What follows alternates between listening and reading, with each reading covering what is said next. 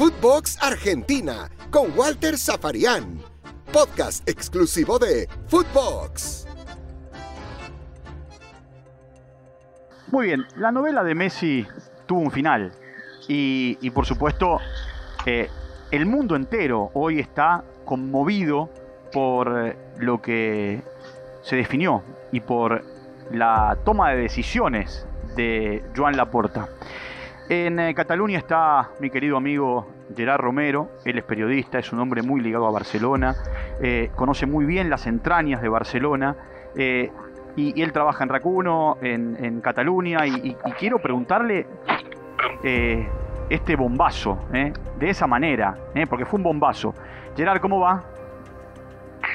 Hola Walter, pues muy bien, muy bien, muy bien, muy bien. Em, con, esta sensación de, creo que el estado de shock que tiene Messi eh, y que tiene todo el mundo del fútbol y en especial los aficionados del Barça. Una sensación de no creer que lo que está pasando es cierto, de no creer que, em, que no vamos a volver a ver a Leo con la camiseta del Barça y con pensar que que todo esto está siendo una pesadilla y cuando mañana uno se levante, pues que se pueda solucionar, pero no va a poder pasar.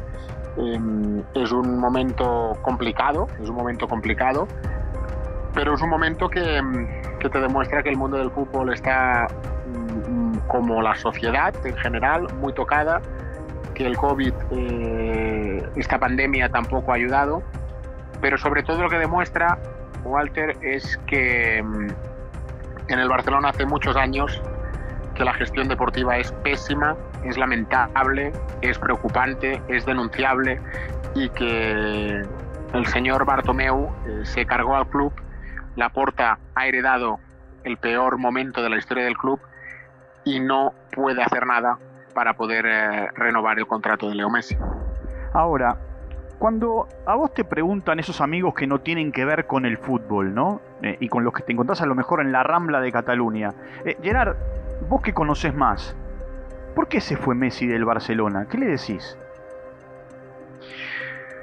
Pues les digo que, que el Barça no ha sido capaz de moverse lo suficientemente rápido en algunos aspectos a nivel económico para poder atar al mejor jugador de todos los tiempos. Yo creo que también hay un problema de una planificación que no han sido capaces de liberar ya sea un Umtiti, ya sea un Pjanic, eh, ya fuera en su, en su momento Antoine Griezmann.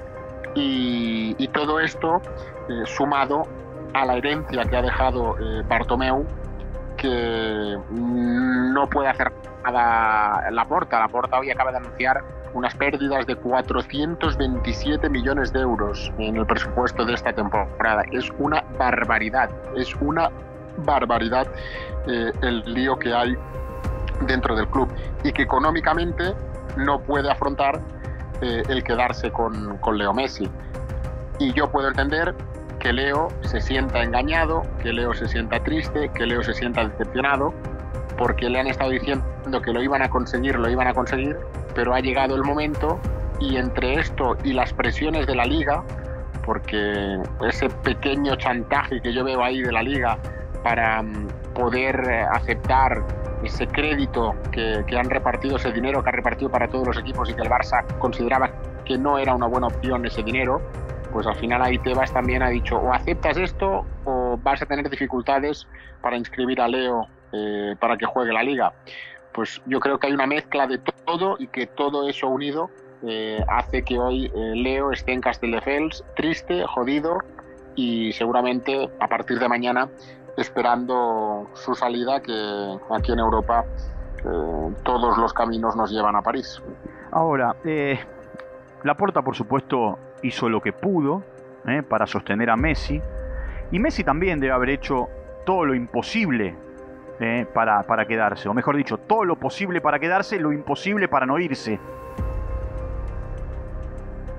Sí, sí, sí, sí, yo creo que sí, yo creo que sí, aunque son unas horas donde van a ir apareciendo cosas y, y donde yo creo que, que, que, ahora lo que necesitamos es que Messi se pronuncie, Eh, necesitamos que Messi se pronuncie, que necesitamos que Messi explique su versión y, tengamos todos em, todas las opiniones y todas las informaciones de todas las partes. Cuando esto pase, pues podremos sacar más conclusiones de una situación muy, muy, muy extraña. ¿Qué, qué pierde la liga sin Messi? Pues la liga sin Messi pierde de entrada dinero, de entrada pierde espectáculo, de entrada pierde repercusión mediática en muchos sitios y, veremos qué es lo que hace, porque aquí van a tener las dificultades, eh, Tebas, de gestionar eh, la pasta ¿no? y los derechos de televisión y bueno, perdió Cristiano, perdió Neymar en su día, ahora pierden a Messi, eh, situación complicada la que tiene Tebas. ¿Y hoy quién sería la imagen de la liga sin Messi? ¿Quién, quién es hoy, después de Messi, el mejor jugador o la mejor imagen hmm. o la mejor referencia que pueda tener la liga española? Ahora mismo, eh, ya te digo yo que es difícil. Yo te digo yo que ahora mismo es difícil. Yo creo que nos quedan 15 días para que acabe el mercado y yo creo que si Messi acaba yendo a París, eh, Kylian Mbappé tiene números de, llegar a Madrid y evidentemente que se convertiría en la gran estrella y la gran figura de la liga Mbappé. Pero vamos a esperar, quedan 15 días y puede pasar de todo. Bueno, desde aquel 15 de febrero a, eh, del 2002 a el día 5 de agosto, que es el día final de Messi, el día del anuncio.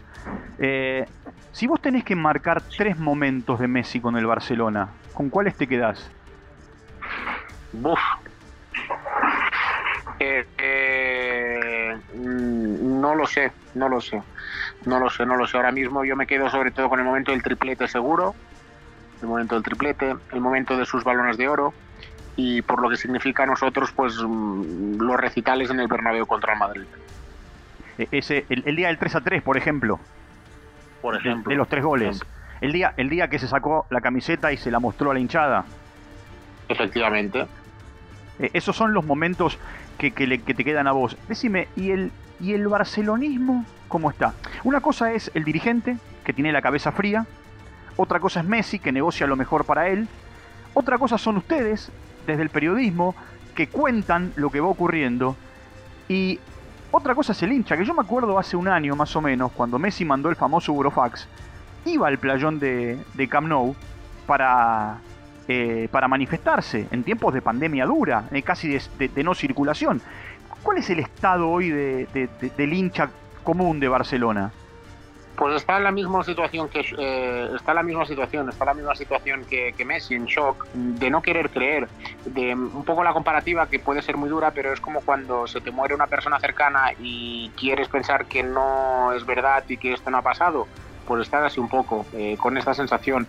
Em, continúa habiendo una, una esperanza, no, pero es que esto se va a solucionar, pero es que es complicado, es complicado. Yo tengo la sensación que esto no ha acabado tan bien como nos ha hecho ver la puerta. Eh, tengo la sensación y tengo la información de que eh, Jorge Messi no, no acabó del todo bien con, con, todo lo que con todo lo que se ha movido estos últimos días en las comunicaciones con el Barça y, por eso hoy Messi no ha estado en esa despedida, porque si no lo hubieran hecho los dos juntos, eh, Laporta y él. Y a partir de aquí se tendrá que ver cómo, cómo se afronta el, el futuro de, de, Messi y cuándo se tiene que despedir de, de, este futbolista que ha sido el mejor de la historia del fútbol y del tu club en este caso. Decime, eh, ¿Messi se fue por la puerta de atrás? ¿Se fue por la ventana? Si tenés que definir la salida de Messi, ¿cómo la definís? Para mí, para mí no es la mejor de las salidas, efectivamente. Para mí no es la mejor de las salidas porque al final considero que, que Leo merecía otra salida, merecía un recuerdo diferente, un recuerdo diferente, una salida más amistosa, una salida más pactada, una, una salida que no se produzca pues eh, un poco con esa sensación de decir, me estáis prometiendo que sí o sí yo voy a seguir, pero a la hora de la verdad no habéis podido conseguir que yo pueda salir, ¿no?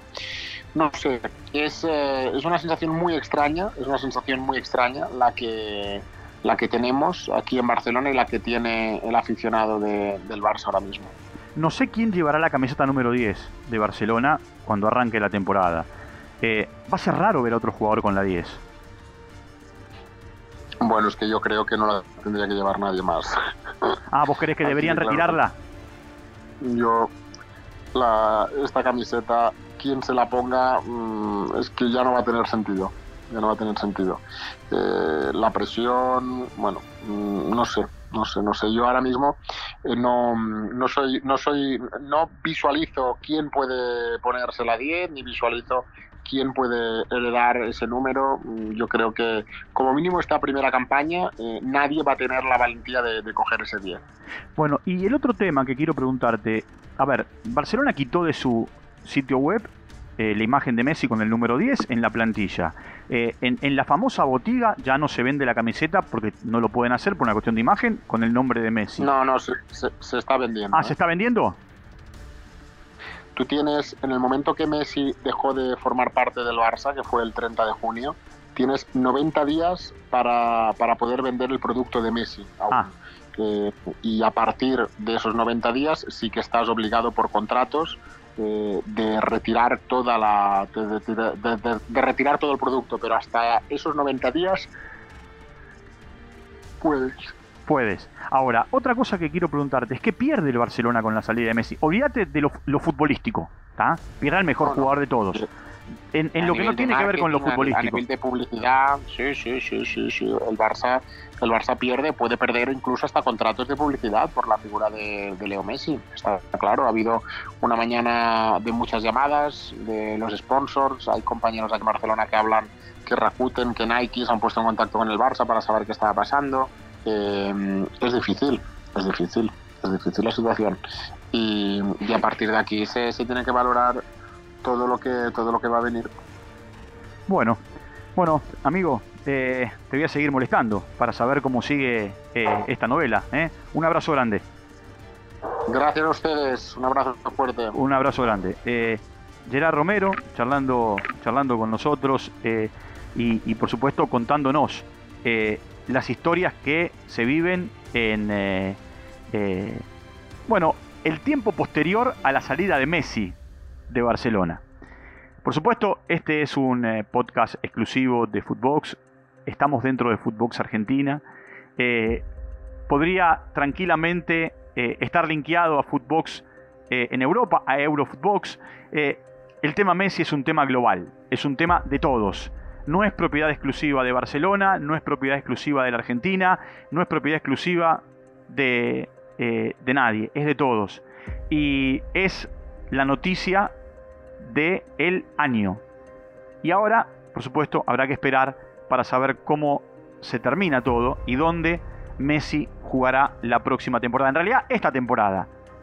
Eh, hacemos un alto. Nos despedimos.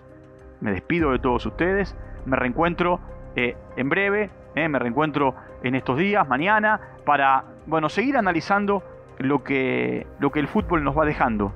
O con lo que nos sorprende, como nos sorprendió con esta noticia de, de Messi y su salida del Fútbol Club Barcelona. Un abrazo grande. Gracias. Footbox Argentina con Walter Zaparián. Podcast exclusivo de Footbox.